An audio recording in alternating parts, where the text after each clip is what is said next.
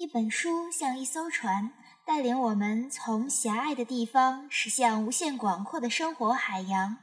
摘抄本朗读者计划与你一同扬帆启程。《白垩纪》作者席慕容，朗读薇安逸。集一短歌。孕妇。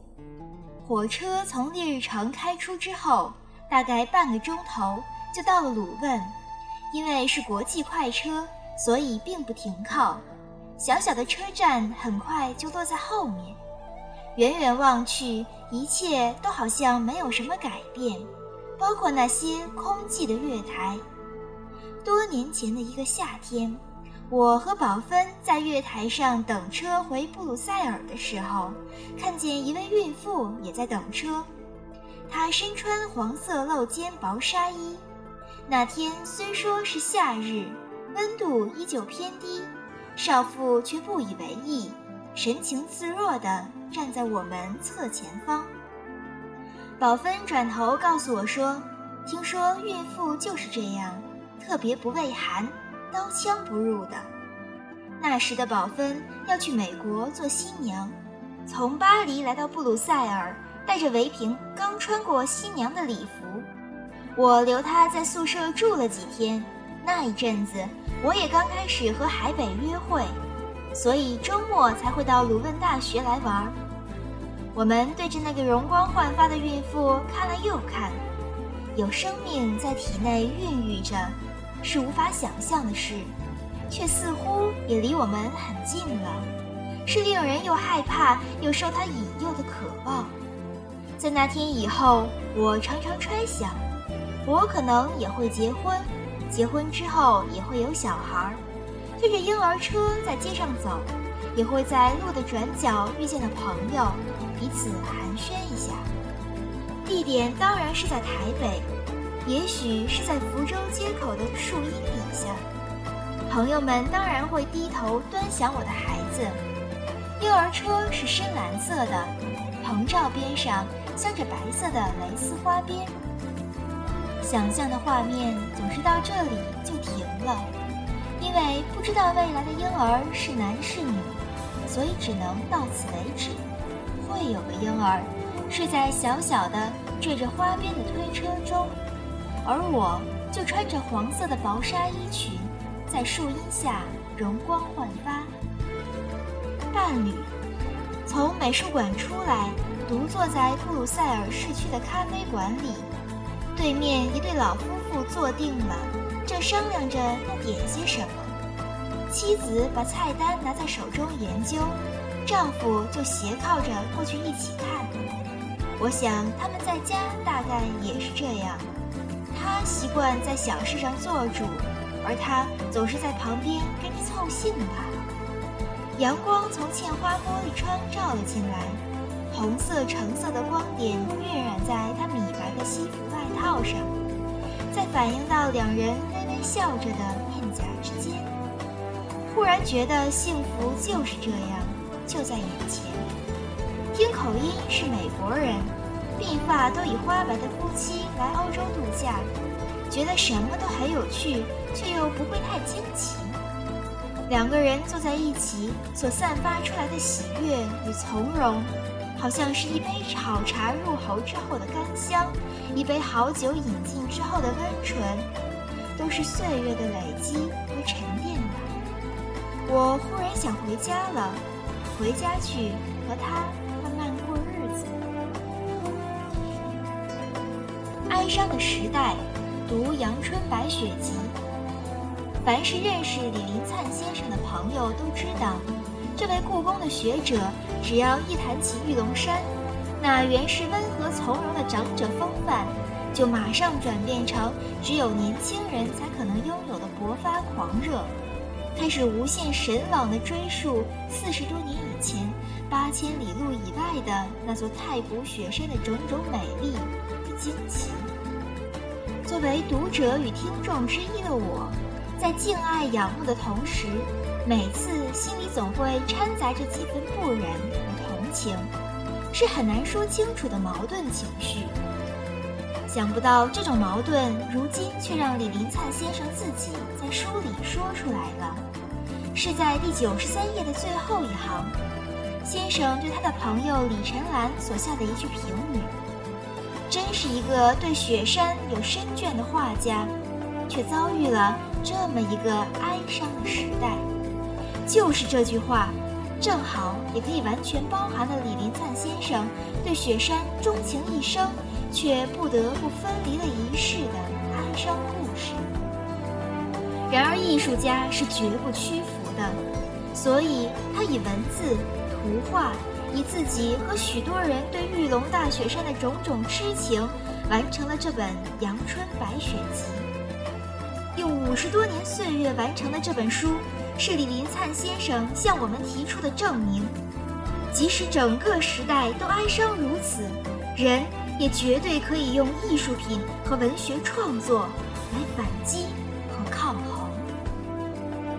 冬日的午后，可能是因为长久以来自己认定的专业是绘画，也可能是要闪躲诗集畅销所带来的一些困扰，有几年不知道自己心里到底是在向谁和向什么赌气，竟然不再提笔。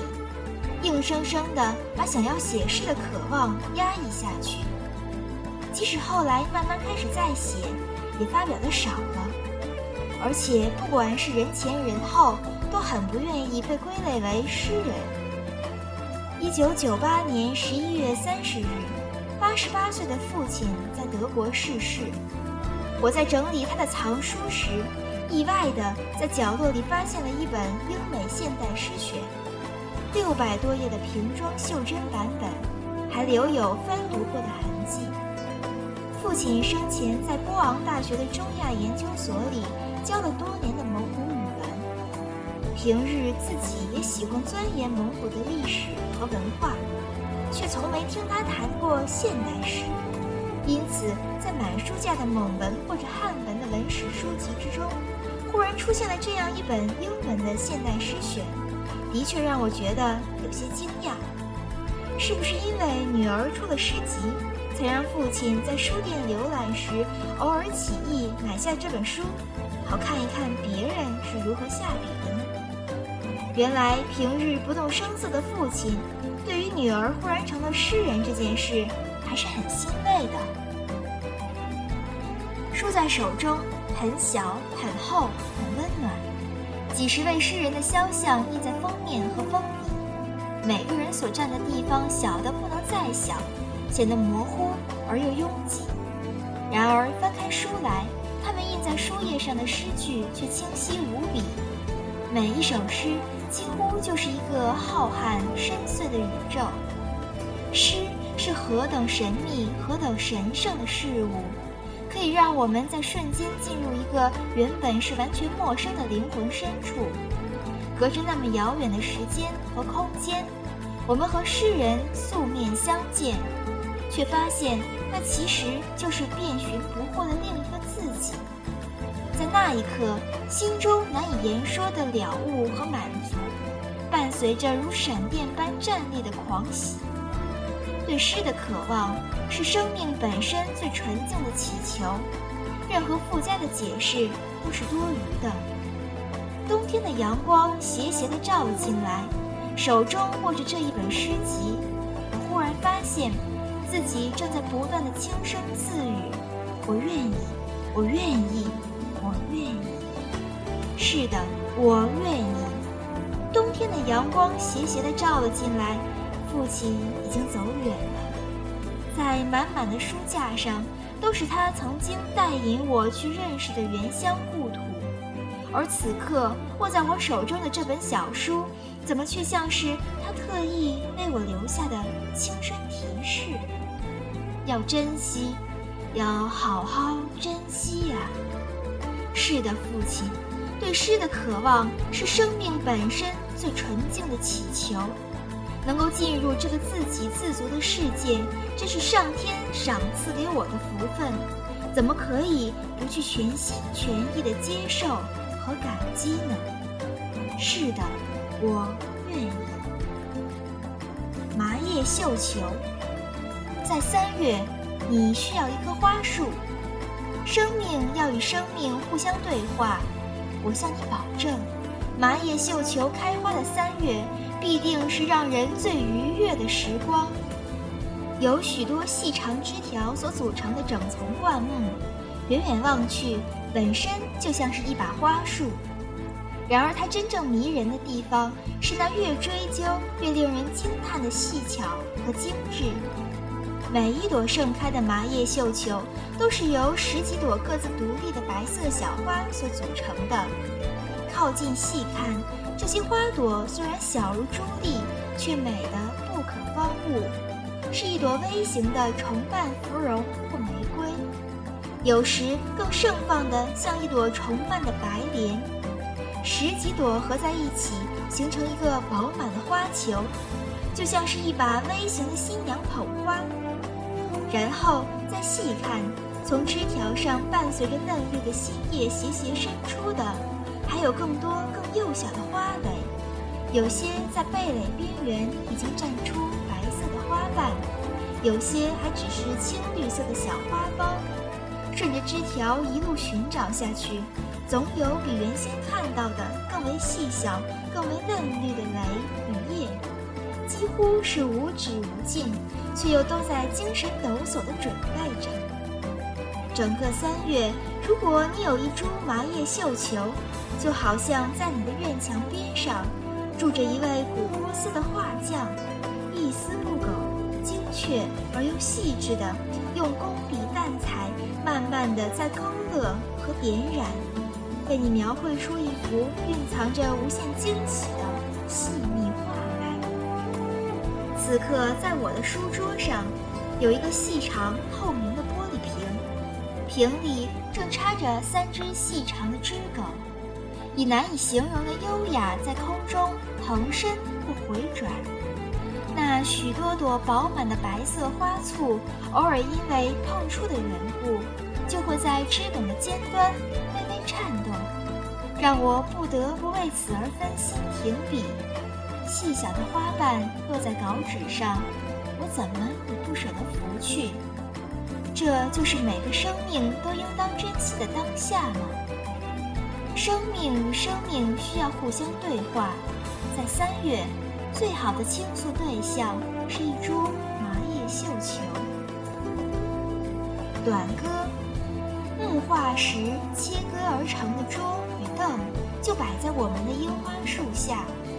花开正盛，桌面与地面之上却已铺满了一层。早上刚开门去拿报纸的时候，有几朵离枝的樱花，就轻轻轻轻地落在我眼前的石桌之上。深灰和浅灰色夹杂的桌面，一圈又一圈斑驳的年轮犹在，却已转化成石。是要经过多少万年的侵蚀与渗透，才会转变成如此坚硬的质地？几朵樱花落下之时，颜色还是娇嫩的水红。如此湿润柔软的花瓣，在轻触这木化石冷硬桌面的那一刻，彼此会有怎样的迷惘呢？这样的相遇使我着迷。好像是在极缓慢的行进中，忽然感觉到了那一闪而过的什么。诗是与生命的狭路相逢。